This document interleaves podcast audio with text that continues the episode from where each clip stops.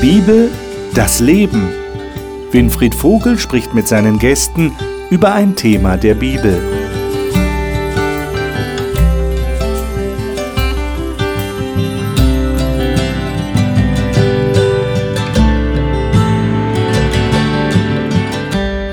Das fünfte Kapitel im Buch Daniel, das wir heute hier in dieser Runde studieren werden, ist so bedeutsam offensichtlich, dass es sogar in dem Bereich der Dichtkunst und der Malerei Nachhall gefunden hat. Ich denke zum Beispiel an das berühmte Gemälde aus dem 16., 17. Jahrhundert von Rembrandt, der diese Nacht, wo Belsazar die Schrift an der Wand sieht, eingefangen hat mit unglaublichen Farbnuancen also wenn Sie das Internet zur Verfügung haben, dann könnten Sie sich das Bild jetzt mal anschauen. Das ist wirklich sehr beeindruckend. Wir werden die Bibel aufschlagen und werden das studieren. Und ich heiße Sie herzlich willkommen, freue mich, dass Sie wieder bei Die Bibel das Leben eingeschaltet haben. Und ich darf Ihnen jetzt die Gäste vorstellen, mit denen ich dieses fünfte Kapitel im Buch Daniel studieren werde. Nele Kunkel ist Pastorin und Kursbegleiterin im Hope Bibelstudieninstitut und lebt in Südhessen. Annika Loser-Grönroos kommt aus der Schweiz, ist Theologin und psychosoziale Beraterin. Markus Witte ist Pastor, früher war er Manager in einem großen Konzern und lebt in Süddeutschland. Burkhard Meyer war früher einmal Gymnasiallehrer und ist jetzt reisender Pastor mit Sitz in Norddeutschland.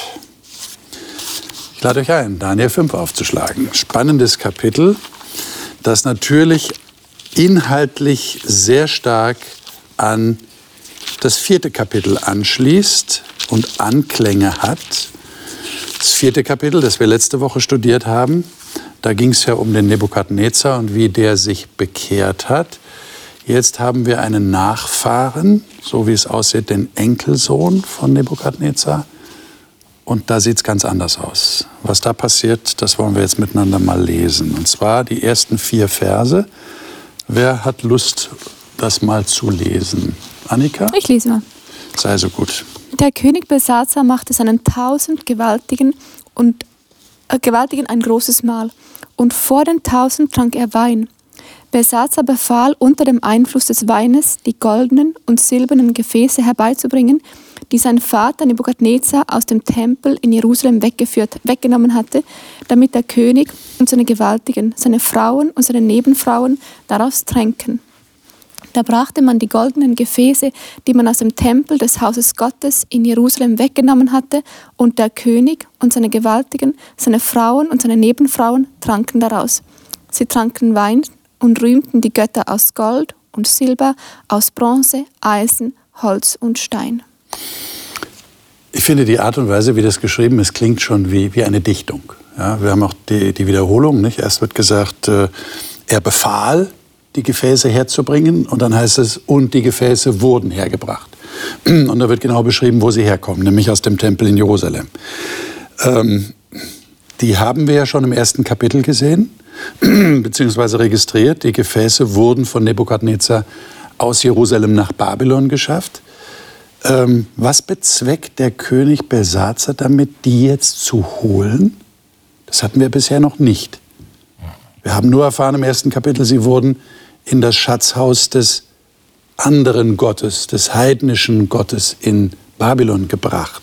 Aber hier werden sie rausgeholt und das wird aus ihnen getrunken. Und die anderen Götter, da wird genau aufgezählt, nicht? Götter Gold, Silber, Bronze, Eisen, Holz und Stein, die werden gelobt. Mhm. Warum macht der, der Belsatzer sowas? Was es bezweckt er? Es ist auf jeden Fall erstmal eine sehr krasse Handlung. Ja. Ähm, weil selbst in einem anderen Kult mhm. hatte man Respekt vor kultischen Geräten, Bechern und so weiter. Möchte man annehmen. Möchte ja. man annehmen. Also es ist ja auf jeden Fall nicht so, dass die vielleicht zu wenig Geschirr im Palast hatten. Also das können wir hoffentlich ausschließen. Ähm, Wahrscheinlich schon, ja. Genau. Also er steht unter Alkoholeinfluss. Ob okay. ihn das schuldunfähiger macht, müsste unser Rechtssystem vielleicht beurteilen. Aber er steht offensichtlich unter Alkoholeinfluss und es fällt ihm eine ähm, Idee ein. Da ist er vielleicht ein bisschen lockerer und enthemmter. Vielleicht ist sein Denken ein bisschen benebelt. mhm. anzunehmen von dem mhm. Kontext. Und er möchte, zu deiner Frage, er möchte eigentlich deutlich machen, dass seine Götter oder sein System dem anderen überlegen sind. Sonst würde er diese Herabsetzung, die offensichtlich äh, dadurch geplant ist, nicht einfach vollziehen. Das ist ein großer Kontrast zu dem, was wir in der Zwischenzeit schon erlebt haben mit Babylon ne, und mit Nebukadnezar. Also wir hatten ja erst die scheinbare Niederlage für den wahren Gott in Kapitel 1, auch gerade durch die Gefäße. Und dann haben wir aber eine Bekehrung erlebt von Nebukadnezar in Kapitel 4 und jetzt ist es ganz anders. Ja, also er erinnert eigentlich sich selbst und auch seine Festgemeinschaft an den großen Sieg, den damals sein Vater ja über Juda errungen hat. Aber sein Großvater. Sein Großvater, sorry. Ähm, aber damit wird ja eine Menge übersprungen eigentlich. Ne? In der Zwischenzeit ist ja viel geschehen. Da kam ja dieser Daniel an den Hof und mit dem hat der Nebukadnezar, oder durch ihn hat er ja auch Erfahrungen mit Gott machen dürfen. Und all das äh, kommt hier nicht mehr zur Sprache. Aber was ich hochinteressant finde, bei den Gefäßen werden so bestimmte Metalle erwähnt, die wir ja auch von dem Standbild kennen. Das heißt, hier werden wir auch gleichzeitig wieder an die Vergänglichkeit Babylons erinnert und daran, dass es doch relativ schnell vorbei sein kann mhm. mit diesem Reich. Man könnte ja auch meinen, dass es äh, einfach eine normale Feier ist und dass alles sehr entspannt ist. Ähm, der Schein trügt aber, denn die feindlichen Heere sind im Anmarsch. Und das weiß dieser König, also hat er allen Grund, sich mhm. auf seine Götter zu berufen und eben vielleicht, wie schon gesagt, so nochmals in Erinnerung rufen, wir haben schon andere Mächte und Götter besiegt und meine Götter sind stark. Also was ihr jetzt da äh, so einstreut, wissen wir natürlich nur aus der Geschichte. Also mhm. wir, wir, haben im Text ja keine Information darüber, ja. dass Bersatzer zum Beispiel gewusst haben muss, dass die Perser vor der Tür stehen. Es war tatsächlich offensichtlich die Nacht, wo die Perser die Macht übernommen haben. Dokumentiert. In also ist es dokumentiert, genau. Ja. Gibt es Berichte dazu? Also das persische Heer rückte an. Die Babylonier fühlten sich noch relativ sicher, weil ja die Stadt bisher unbesiegt war. Also in der babylonischen Herrschaft zumindest. Und äh, dann gab es aber diese List. Es war im Herbst, der Fluss Euphrat führte nicht ganz so viel Wasser, aber die äh, Perser haben ja diese List angewandt, dass sie vorher schon den Fluss abgeleitet haben. Und dann sind die Soldaten quasi knietief durch das Flussbett hindurch. Dann gab es noch zwei Verräter, ähm, babylonische Verräter, die ihnen dann auch noch geholfen haben. Und so konnte die Stadt dann doch sehr schnell und überraschend genommen werden. Das heißt, wir sind hier in einem sehr spannenden Moment mhm. der, der Geschichte, der letzten mhm. Dinge, die in Babylon geschehen und schauen so hinein, wie, wie verhalten sich die Leute da. Und scheinbar fühlen sie sich sehr sicher, sonst es würden sie ein Wendepunkt. Es ist ein Wendepunkt. Ja. Und diese Szene macht auch deutlich, wie viel Zeit vielleicht auch vergangen ist. Also dort, wo Nebukadnezar Erfahrungen mit diesem mhm. Gott gemacht hat, dort haben wir jetzt einen Nachfolger, der scheinbar ja vielleicht ähm, Ansätze davon erfahren oder mitbekommen hat, aber jedenfalls nicht in dem Sinne, dass es Respekt in ihm selber hervorgerufen hätte, sondern es ist wirklich eine bewusste Entscheidung, ja. ähm, sich gegen diesen Schöpfergott, als der bekannt war, aufzulehnen und zu sagen, okay, ich handle auf eine Art und Weise, wie es eigentlich untypisch ist, aber trotzdem ja irgendwo bewusst. Also wie wir gesagt haben, ja, Geschirr werden sie genug gehabt haben. Also es, ist, es war eine bewusste Entscheidung, äh, diese Grenze zu überschreiten. Ich meine, jetzt kommt ja, wenn wir gleich lesen, die, die Reaktion Gottes. Warum war das so schlimm? Ich meine, es hat ja so den Eindruck, als hätte Gott grundsätzlich es zwar nicht gut geheißen, aber hingenommen, dass heidnische Völker andere Götter hatten die sie sich selber geschnitzt oder, oder gebaut haben. Aber hier scheint es eine andere, habt ihr auch den Eindruck, scheint eine andere Dimension zu sein. Es ist halt in dem Kontext, ja. also wenn das isoliert betrachtet werden würde, würden wir vielleicht die Dimension nicht verstehen. Aber in dem Kontext, wo dieser Schöpfergott sich schon öfters mhm. und, und, und der, der König ist ja, also als von seinem Großvater, also der, der kannte ja den Kontext dass dieser Schöpfergott sich wiederholt gezeigt hat und gelobt wurde. Das wurde ja auch in den Chroniken niedergeschrieben und so weiter. Das war ja nicht, nicht irgendwie untergegangen. Und das, das ist eigentlich eine bewusste Provokation, es ist eine Herausforderung, es ist Blasphemie, würde man sozusagen sagen. Und, und der Respekt auch vor anderen Göttern war ja grundsätzlich da, aber dieser Gott soll bewusst entehrt werden. Ja, beziehungsweise wird mit den Gegenständen, die ihn geehrt waren oder gewidmet waren, andere Götzen geehrt. Also es ist ja nochmal die Kombination aus, ich, ähm, ja, aber die waren ja auch eigentlich, die, diese Geräte aus dem Tempel waren ja den Priestern zu, mhm. also man, man, man, muss das Profane von dem Sakralen hier vielleicht auch noch mal trennen. Ja? Also eigentlich hätte man sagen können, okay, wenn das jetzt die Priester des Marduk gewesen wären, die damit etwas gemacht hätten, dann wäre das zumindest noch mhm im anderen Kultus. Aber hier werden ja der König und seine Frauen und, und, und seine Obersten, die, die besaufen sich einfach daraus. Und es wird gelästert. Ja. Es wird gelästert, ja. Ja, genau. Die Frage ist, was ist jetzt passiert? Ich meine, ich hatte ja schon erwähnt, Gott hat da irgendwie eingegriffen. Es war ein Gericht von Gott, aber das ist ja noch nicht ganz klar. Einfach anhand der Geschichte, was passiert jetzt? Die Reaktion Gottes kommt sehr prompt. Das heißt in Vers 5, in demselben Augenblick erscheint so eine Hand, sie wird beschrieben als eine Menschenhand und sie schreibt an der Wand des Palastes und die Reaktion des Königs ist auch sehr prompt. Seine Gesichtsfarbe verändert sich, seine Gedanken erschrecken ihn, seine Hüftgelenke erschlaffen und seine Knie schlagen aneinander, heißt es. Also der ist wirklich, wirklich erschrocken.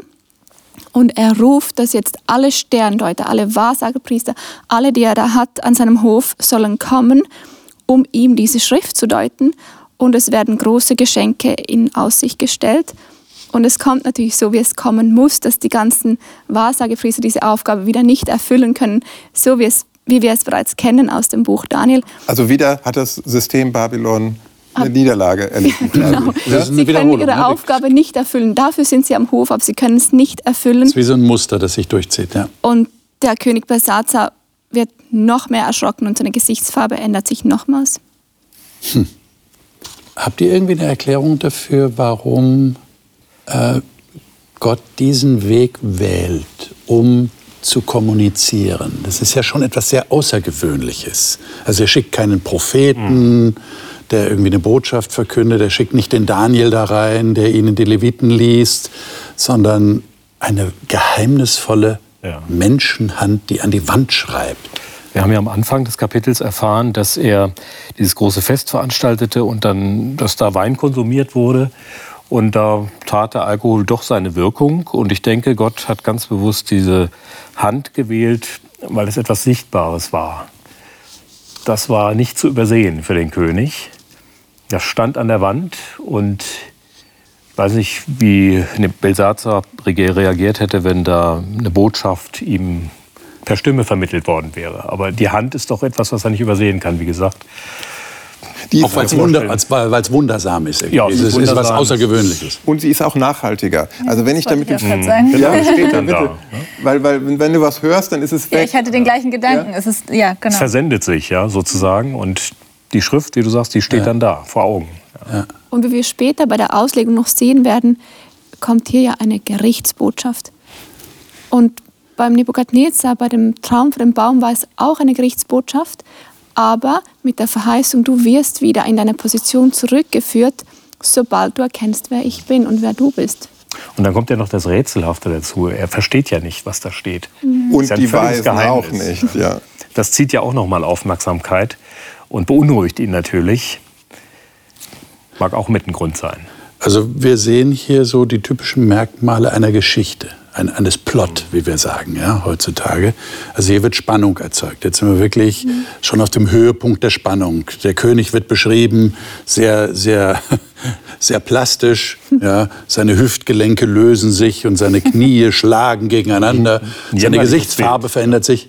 Jämmerlich wirkt er. Jämmerlich wirkt er, nicht mehr wie ein König. Aber wenn man bedenkt, in welchem Zustand er sich befunden hat, dann ist es ja eigentlich noch mal zusätzlich vielleicht auch ein Stück demütigend, ja? Wenn, ja. wenn man selber berauscht ist mhm. und etwas sieht, von dem man sich nicht hundertprozentig sicher sein kann, ob das passiert, ob man sich das einbildet, ja. ob da jetzt gerade irgendwie die Sinne mit einem durchgehen. Mhm. Also vielleicht ist es auch noch mal so ein bisschen ähm, so mit dem Finger drauf gezeigt und deswegen eine Hand sozusagen. Okay, hier ähm, ja herrscht jemand oder hier handelt gerade jemand und demütigt ihn so ein bisschen auch davor. Ja, also ein Stück kontrollvolles Verlust. Ne?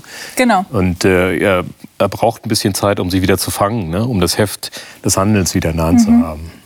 Aber jemand anderes hat das Handeln wirklich in der Hand. Ja. buchstäblich. Also jetzt sind die alle erschrocken, müssen wir uns vorstellen, mhm. sind alle erschrocken, die zittern und jetzt kommt die Königin, heißt es hier. Wir müssen ein bisschen erklären, glaube ich. Ne? Äh, wir hatten ja vorhin, Besazer ist der Sohn Nebukadnezars, heißt es im Text. Aber in der Sprache, in der es geschrieben ist, ist Vater ein, ein Oberbegriff für alle männlichen Verwandtschaftsverhältnisse. Also es kann der Großvater, der Urgroßvater gewesen sein. Mhm. Das war eben der Vater, Nebukadnezar. Aber nach dem, was wir aus der Historie wissen, ist es der Enkelsohn. Und hier ist es die Königin und aller Wahrscheinlichkeit nach ist es die Königin Mutter. Weil sie war ja nicht anwesend. Sie war auch nicht anwesend, richtig, ja.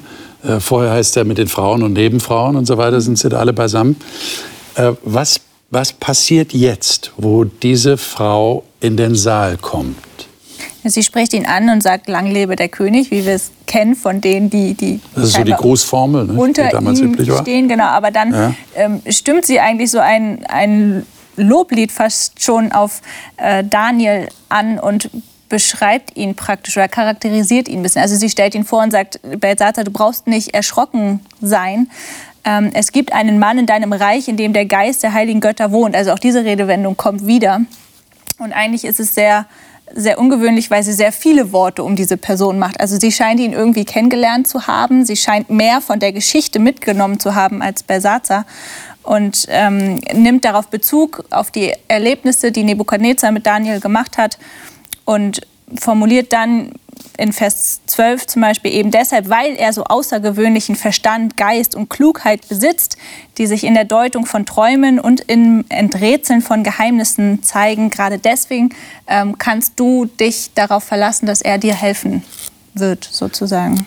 Also deine äh, Interpretation wäre, sie hat ihn gekannt und hat positive Erfahrungen mit ihm gemacht, deshalb beschreibt sie ihn so. Also es wäre für mich eine Möglichkeit, ähm, ja, zu erklären, warum sie so viele Worte um ihn macht. Ja, wenn es ein entfremdet ja. oder ja, wenn er fremd gewesen wäre, dann hätte sie vermutlich nicht so viele Worte gefunden, um ihn zu beschreiben oder vorzustellen. Genau, als aufmerksamer Bibelleser würde ich auch sagen, es ist erstaunlich, ja, wo doch die Bibel sonst immer sehr knapp mit den Informationen ist. Aber hier wird es richtig überschwänglich. Genau, eine kleine Beobachtung. Äh, sie benutzt sogar den jüdischen Namen. Sie spricht von Daniel. Ja, ja richtig. Mhm. Richtig. Vielleicht auch ein Zeichen der Wertschätzung ja, vor seiner ja, Andersartigkeit, vor seiner und, seinem außergewöhnlichen Wesen. Ne? Und sie beschreibt ja auch noch den, dein Vater oder Großvater, ja. über alle Weisen gesetzt hat. Also sie beschreibt auch noch mal den Status, den er mhm. früher mhm. mal hatte und wohl offensichtlich nicht mehr hatte. Da gab es wohl ein, mit der anderen Regentschaft auch eine geringere Wertschätzung für Daniel. Ja, es scheint mir auch, dass Daniel unter dieser Herrschaft keine große Rolle spielt, aber nicht nur Daniel, sondern auch der Gott Daniels scheint mhm. nicht mehr präsent zu sein in diesem Reich. Er war, würdest du sagen, er war abgemeldet sozusagen? Nicht mehr Teil der Administration? Ich, ich frage mich schon, weil wenn ich hier lese, wie sehr der König erschrickt und wie ihm das wirklich, das, ja, das beschäftigt ihn dermaßen, mhm. aber nicht einmal unter den Umständen fällt ihm ein, ja. dass er Daniel holen Stimmt. könnte. Also der ja. muss wirklich nicht in dem Bild gewesen sein. Mhm. Der war nicht im Gesichtsfeld von mhm. Belsatzer. Jetzt, äh, wie reagiert denn der, der König? Wir sollten das mal lesen hier. Äh, Vers 13 bis 16. Äh, Burkhard, vielleicht kannst du das mal lesen. Ja. Sobald nun Daniel vor den König hineingeführt worden war, ergriff der König das Wort und sprach zu ihm. Bist du Daniel, einer der Weggeführten von Juda, die mein Vater, der König, aus Juda hergebracht hat? Ich habe von dir gehört, dass der Geist der Götter in dir sei und dass Erleuchtung und Verstand und außerordentliche Weisheit bei dir gefunden wurden. Nun sind die Weisen und Wahrsager vor mich geführt worden, um diese Schrift zu lesen und mir ihre Bedeutung mitzuteilen. Sie waren aber nicht imstande, die Bedeutung der Worte zu erklären. Und von dir habe ich gehört, dass du Deutung geben und Knoten auflösen könntest. Wenn du nun diese Schrift lesen und mir ihre Bedeutung erklären kannst, so sollst du mit Purpur bekleidet werden und eine goldene Kette an deinem Hals tragen und als Dritter im Königreich herrschen. Wie schätzt ihr das ein, was der König hier sagt? Wie, wie begegnet er dem Daniel? Es, es sagt sehr viel über ihn selbst aus. Also häufig, In, inwiefern? häufig ist es ja so, wenn jemand anfängt zu reden, dann merken manche Leute gar nicht, was sie alles über sich preisgeben. Aber die, die zuhören, die sehen es dann und so kommt mir das vor. Mhm. Er, er zeigt also seine mangelnde Wertschätzung. Er, er hat nicht diesen engen Kontakt zu Daniel, den er hätte pflegen können. Mhm. So, auch bist du einer, der kannst du. Also es, es klingt sehr viel Zweifel in, in dem, was, was er sagt. Und man sieht, dass er wirklich nicht mental auf, auf, der, auf der Ebene von, von Daniel irgendwo angekommen ist, wo sein Großvater noch, ja. noch sehr viele Anknüpfungspunkte hatte. Er ist das ganz Rätsel anders soll drauf. gelöst werden, dann kriegt er den Purpurmantel, dann gibt es die Geschenke, die Belohnung. Hm. Fertig. Und, und ein, ein, kleiner Hinweis hier, der dritte im Reich ist ein Hinweis, dass man sieht, dass Belsatzer ein Mitregent war, weil er war der zweite Mann mhm. eigentlich, wenn man auch die Chroniken liest. Ja. Überhaupt kein Anknüpfen an das, was der Vater erlebt hat. Ja. Keine Selbstkritik. Aber, aber erkennt er die Tragweite nicht? Er hat doch so gezittert. Er hat doch so, so die Farbe verloren im Gesicht. Er, aber er hat nichts verstanden. Gar nichts. Aber wie, wie, wie, naja, wie reimt ihr euch das zusammen? Mhm. Vielleicht hat er jetzt das Gefühl, naja, wir kriegen die Sache jetzt wieder so langsam unter Kontrolle. Da ist ja. jemand scheinbar, der, der kann es vielleicht schaffen, das Rätsel zu lösen. Mhm. Vielleicht ist es ja doch nicht so furchtbar, wie ich es mir vielleicht eingebildet habe. Die Hand ist ja nicht mehr zu sehen, aber gut, die Schrift steht noch da. Ja, die steht ja, noch vielleicht da. war das auch seine Art, so mit dieser mhm. Demütigung auch ein Stück umzugehen. Ja? Also es war ja seine Aufgabe, irgendwo eine Lösung zu finden, das ganze Rätsel irgendwie aufzuklären. Mhm. Und in dem Moment musste er wahrscheinlich eben seine Sinne erstmal wieder sammeln und sagen, okay, jetzt wird mir jemand präsentiert. Aber ich habe, ne, du hattest gesagt, er hat die Beziehung nie gepflegt. er hätte es tun können, aber scheinbar war es doch jemand Fremdes, der kam und etwas von sich behauptet, beziehungsweise die Königin Mutter etwas behauptet hat. Und es ist ja so ein bisschen so eine abwartende Haltung, so, ja, mal gucken, was passiert. Er hätte ja nicht die Hand dafür ins Feuer legen können, dass, dass er ihm das jetzt wirklich erklären kann. Ja. Jetzt wird er ja eines Besseren belehrt. Ne? Lesen wir mal weiter, ab Vers 17. Ähm, was, äh, wie, wie, also Daniel reagiert ja erstmal und sagt, deine Gaben kannst du behalten, deine Geschenke gib einem anderen, hm. aber ich werde jetzt die Schrift lesen und die Deutung mitteilen. Und jetzt, jetzt kommt was ganz Entscheidendes, habe ich den Eindruck, ab Vers 18. Ähm, lesen wir mal bis Vers 22. Markus, darf ich dich bitten, das mal zu lesen? 18 bis 22. Herr König, Gott der Höchste hat deinem Vater Nebukadnezar zur Königreich Macht, Ehre und Herrlichkeit gegeben. Und wegen dieser Macht, die ihm gegeben war, fürchtete und scheuten sich vor ihm alle Völker, Leute und Sprachen.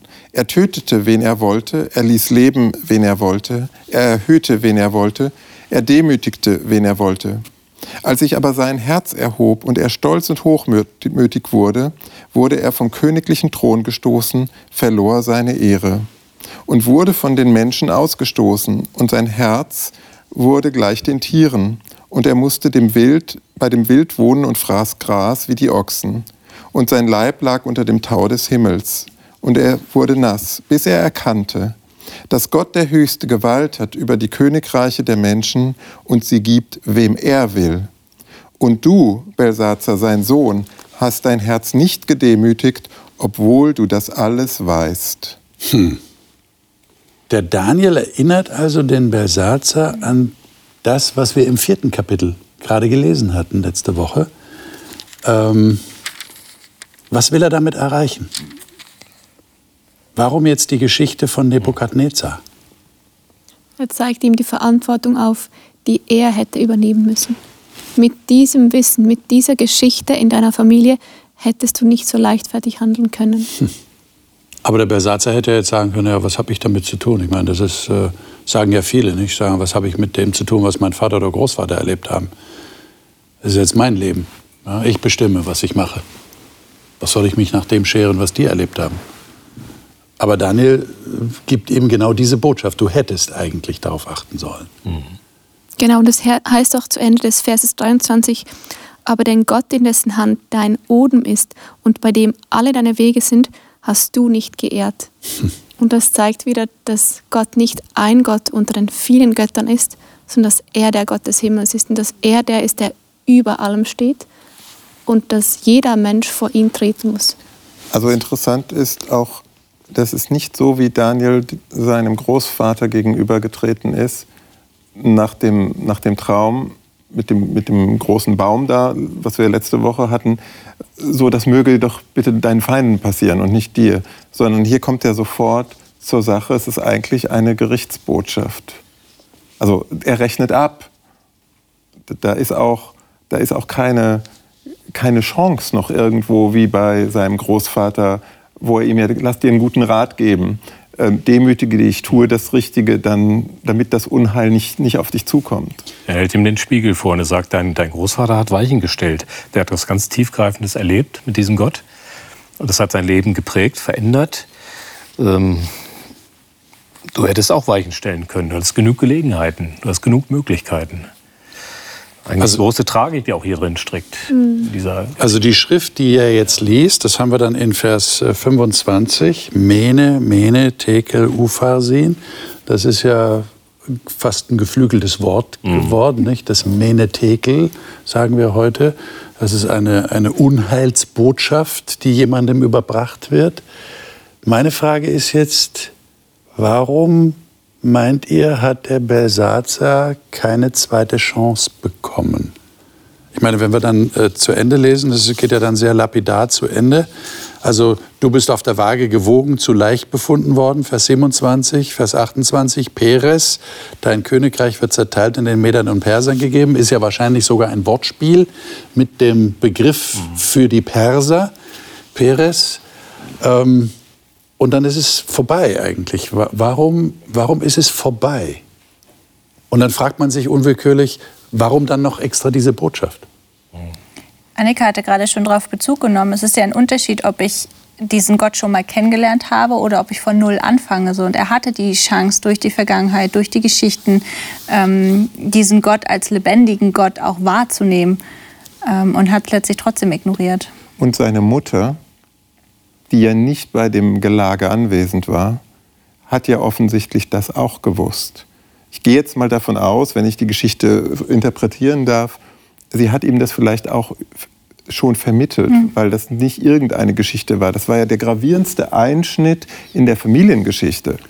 Also wenn, wenn dein Großvater sieben mhm. Jahre lang wie ein, ein, ein Tier, also das, das ist ja, das wird ja so, so zum Familienbesitz sozusagen, zur, zur zur Identität, zur Geschichte. Und sie wird ihm das weitergegeben haben und sie, sie spricht ja auch positiv über Daniel, aber bei ihm ist nichts davon angekommen. Mhm. Das heißt, er muss schon viele Entscheidungen getroffen haben, wo gesagt hat, ja, es war schön, dass ihr mir das erzählt, aber ich mache mein eigenes Ding. Ja, und wo er sich von diesem lebendigen Gott ja auch wieder bewusst distanziert hat oder ihn ignoriert hat und sich den Toten, und wir hatten es ja ne, aus Gold, Silber, Bronze, Eisen, zugewandt hat und sich ganz bewusst ähm, ja, distanziert hat. Aber letztlich ist es ja Gott selbst, der entscheidet, wann so ein Punkt gekommen ist. Also ich könnte jetzt nicht beurteilen und sagen, naja, so wie der jetzt sich mhm. verhält und wie der redet, ich glaube, der ist jetzt an dem Punkt, da ist nichts mehr zu machen.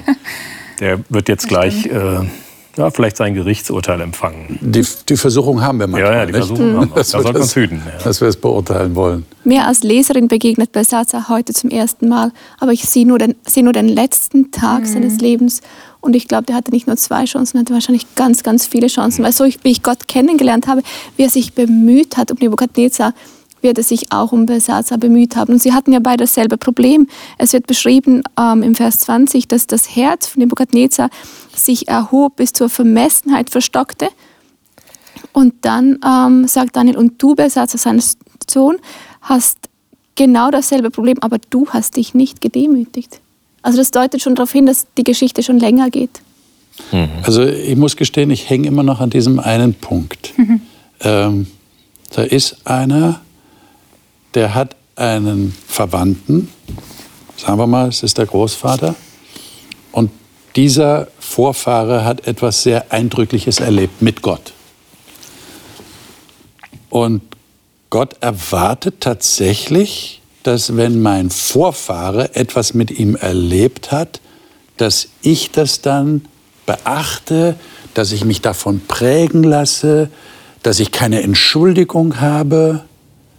Ist das tatsächlich so?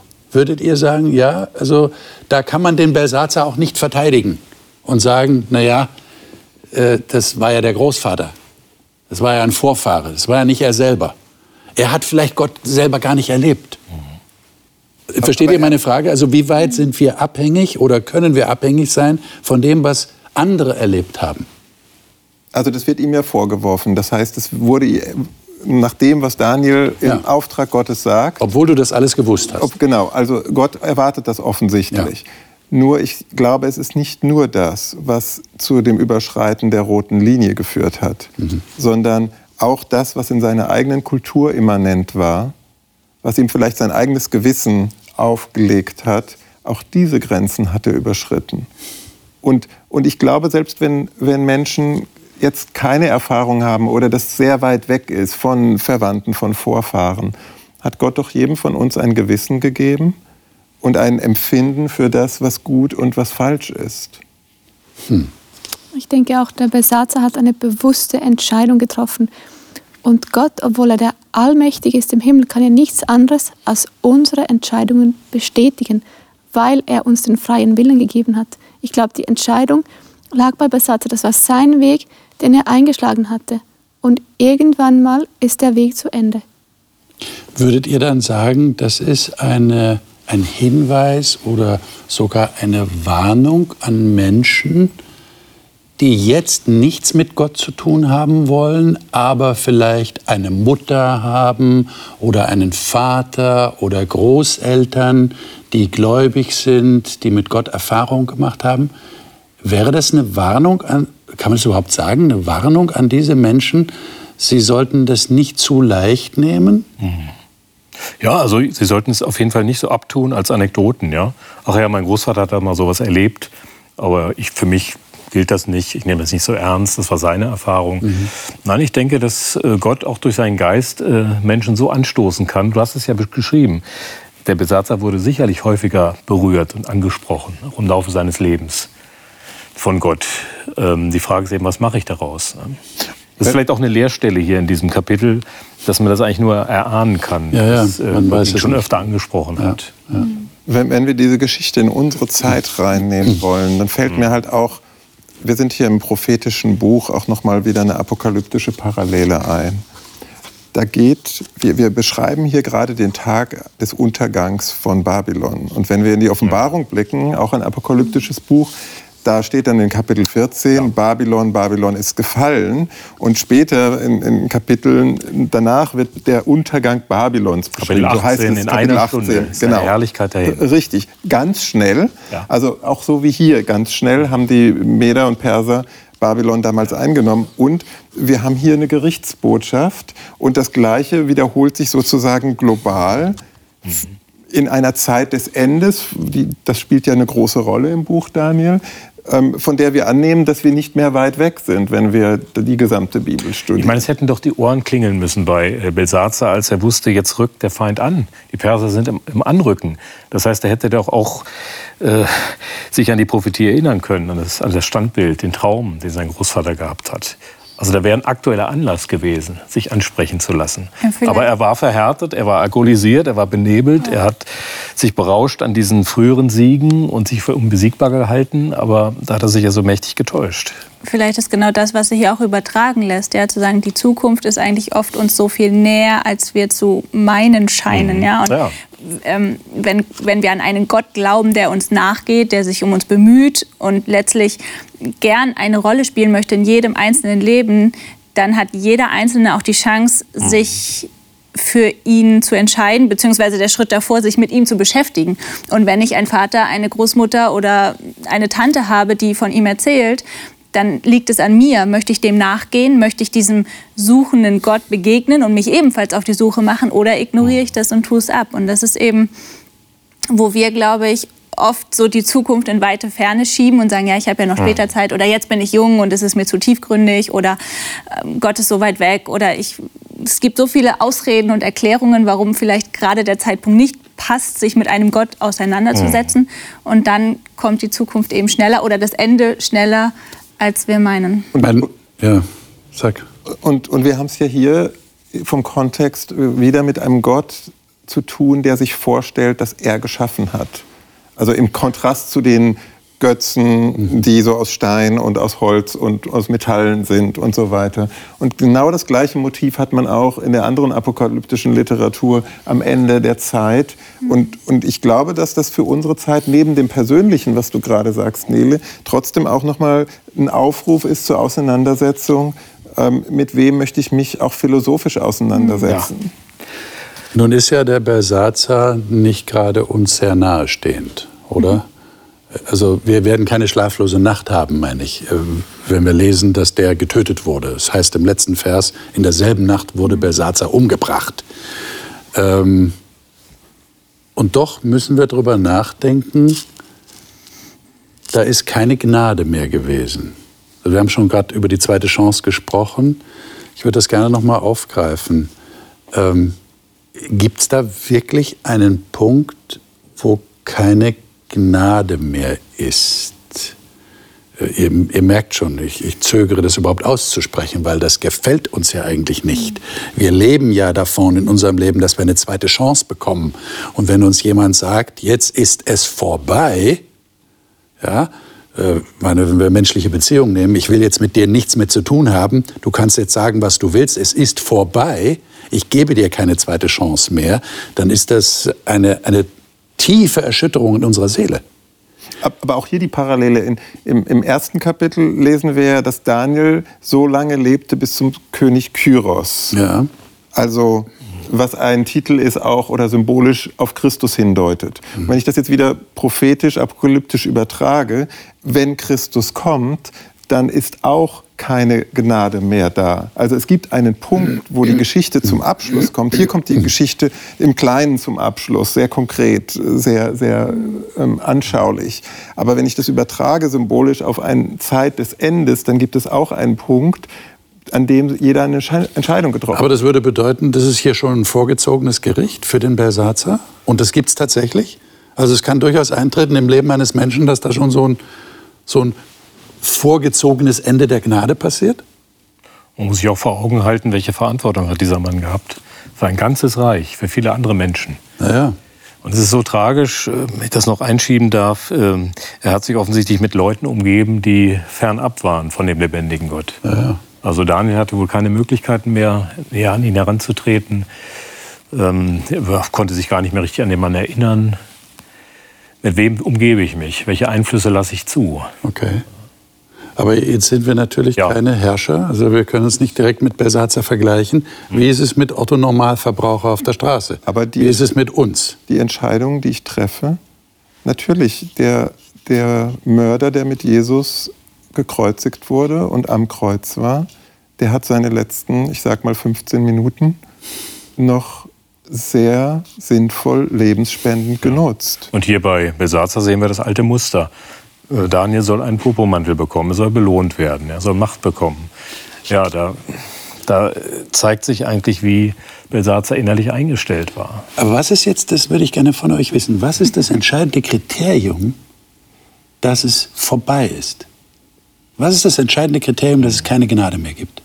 Was ist der Unterschied zwischen einem, wie nennen wir ihn, Schächer am Kreuz und einem Belsatzer. Wo ist der Unterschied? Der eine hat sich gedemütigt. Der hat ja sogar noch dem anderen Mörder, vielleicht kannten die sich und, und, und haben vielleicht so den Komplott sogar selber gemeinsam getan, wo sie, ähm, hast du denn keinen Respekt? Dieser hat Gutes getan. Der dürfte hier eigentlich nicht am Kreuz hängen. Mhm. Aber wir haben es verdient.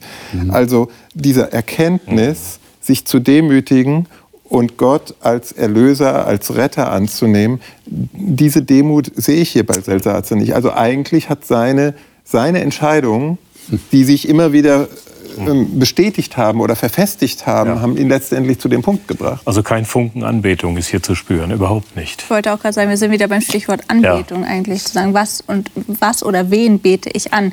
Und er ist scheinbar bei seinem Besitz, bei seinem Reichtum ja. geblieben, zu sagen, okay, ich habe Gott eigentlich gerade erlebt und trotzdem rühme ich nicht diesen Gott, den ich gerade erlebt habe, sondern ich rühme den, der mir diesen Gott erklärt hat und gebe ihm das, was ihm meiner Meinung nach zusteht. Und ich glaube, diese Chance bleibt jedem Menschen offen. Also zu sagen, wen bete ich an? Beschäftige ich mich mit diesem lebendigen Gott und entscheide mich für, für den, der mir Rettung anbietet? Ja.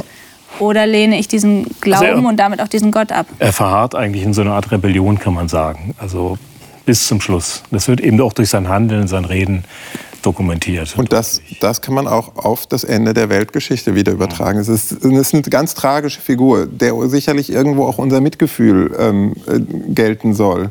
Weil auch heute könnten Menschen typisch zu den Typus von, von Belsatzer leben. Mhm. Und, und da geht es nicht darum, mit dem Finger auf sie zu zeigen und zu sagen, oh, schaut mal, wie schrecklich, und sich zu echauffieren, sondern ähm, sie dazu ja. bekommen, dass sie vielleicht noch Chancen ja. in ihrem Leben nutzen. Ja? Also die, die, Schlüsselübergabe an die Medo-Perser hätte auch anders aussehen können. Ja, die, die, wäre gekommen, so oder so, aber in einer ganz anderen Weise, wenn Belsazar gesagt hätte, oh ja, ich, ich gebe zu, ich habe diesen Gott nicht die nötige Ehre gegeben, ich habe ihn nicht in mein Leben hineingelassen. Also verstehe ich euch richtig, eure Antwort auf meine Frage wäre, es liegt im Menschen selbst? Und an seiner grundsätzlichen Haltung, die er einnimmt ja. mhm. in der Situation, ob es Gnade gibt oder nicht. Also der Mensch selber kann das ja, mit auslösen. Mit schon, aber ich würde gerne eine, eine, kurze Klammer aufmachen ja. oder eine Fußnote anbringen. Ja. Ich muss mir meiner Verantwortung, meiner Entscheidung schon bewusst sein. Also wenn ich verstehe, wie Identität sich herausbildet. Mhm. Mit jeder Entscheidung, die ich treffe, werde ich fester in der einen oder in der anderen Richtung. Das heißt, es ist kein Spiel. Ähm, wenn ich immer mehr verfestigt mhm. in eine Richtung tendiere, dann wird es mir später schwerer fallen. Also das ist die Fußnote oder die Klammer, die ich aufmache. Eine Entscheidung prägt die nächste. Ne? Exakt. Und, und normalerweise vor. neigen wir Menschen auch dazu, das, was wir schon mal entschieden haben, zu verteidigen, selbst wenn wir irgendwo tief in unserem Herzen wüssten, es war falsch. Also das, das ist so eine Tendenz. Und, und deswegen ist die nächste Entscheidung immer die wichtigste. Aber die trotzdem entscheiden nicht wir darüber, ob es Gnade gibt oder Nein. nicht. Also ich weiß nicht, es klang gerade so ein bisschen waghalsig, ja zu sagen, nicht, nicht wir definieren den Ausmaß der Gnade, sondern Aber ob Gott wir uns sagt, für sie öffnen. ich bin ein Gott der hm. Gnade und diese Gnade existiert für jeden Einzelnen, der mich kennenlernen möchte, der sich für mich entscheidet ja. und der sagt, hier stehe ich und ich widme mein Leben diesem Gott hm. der Gnade. Aber er gibt sie auch nicht willkürlich, und ver versagt sie willkürlich, sondern es kommt schon auf die Beziehung an, auf die der Mensch dann eingeht oder eben nicht eingeht. Ja, aber letztlich ist Gnade ja wie ein Geschenk, zu sagen, wir verdienen ja. uns das nicht. Sie entsteht nicht Natürlich. in uns, ja, wir entscheiden nicht selber, ja, ja. wie weit sie reicht, sondern Gott sagt, ich habe Gnade im Überfluss und ich möchte sie jedem Einzelnen schenken. Und wenn wir uns ein Geschenk vorstellen, was eingepackt vor uns steht mit Schleifchen und Bändchen und schön bunt mit Punkten oder so, dann gibt es ja eigentlich kaum einen Menschen, der davor sitzt und sagt, nee, möchte ich nicht, danke, ich habe schon genug. Liebe Zuschauer, das wäre doch die ideale Frage. Äh, die Sie jetzt für sich diskutieren könnten. Entweder mit sich alleine, wenn Sie alleine vor dem Bildschirm sitzen, oder mit jemandem, der in Ihrer Nähe ist. Äh, das ist eine Frage, die sicherlich sehr bedenkenswert ist. Wie ist das mit der zweiten Chance? Äh, Gott räumt sie uns ein, natürlich. Er möchte ja gerne, dass wir auf seiner Seite sind, dass wir gerettet werden, dass wir nicht eine Gerichtsbotschaft erleben müssen, die endgültig ist. Aber es kommt auf uns an, wie wir darauf reagieren. Wir haben jetzt ein Negativbeispiel erlebt. Ein König scheitert, so hieß unsere Sendung. Er ist tatsächlich gescheitert und man könnte vielleicht sagen, er ist an sich selbst gescheitert. Man kann nur spekulieren, ob er vielleicht noch eine Chance gehabt hätte, wenn er anders reagiert hätte. Er hat aber nicht anders reagiert und ist gescheitert und ist äh, dem Gericht anheimgefallen. Damit schließen wir dieses Kapitel ab und wenden uns jetzt gedanklich schon dem nächsten Kapitel zu, nämlich dem sechsten Kapitel nächste Woche. Und da geht es eigentlich um ein Pendant zu Kapitel 3. Wir erinnern uns, Kapitel 3, das war mit den drei Freunden, die standhaft stehen geblieben sind, obwohl sie das Standbild anbeten sollten und sie haben es nicht getan. In Kapitel 6 erleben wir dann den Daniel, der wie seine Freunde einem Test unterzogen wird, der sehr brutal ist und wir werden sehen, wie er den bestanden hat und was wir aus diesem Kapitel dann lernen können.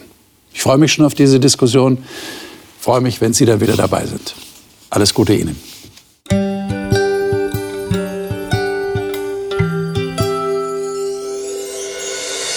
Sie hörten auf Hope Radio die Bibel, das Leben mit Winfried Vogel und seiner Gesprächsrunde.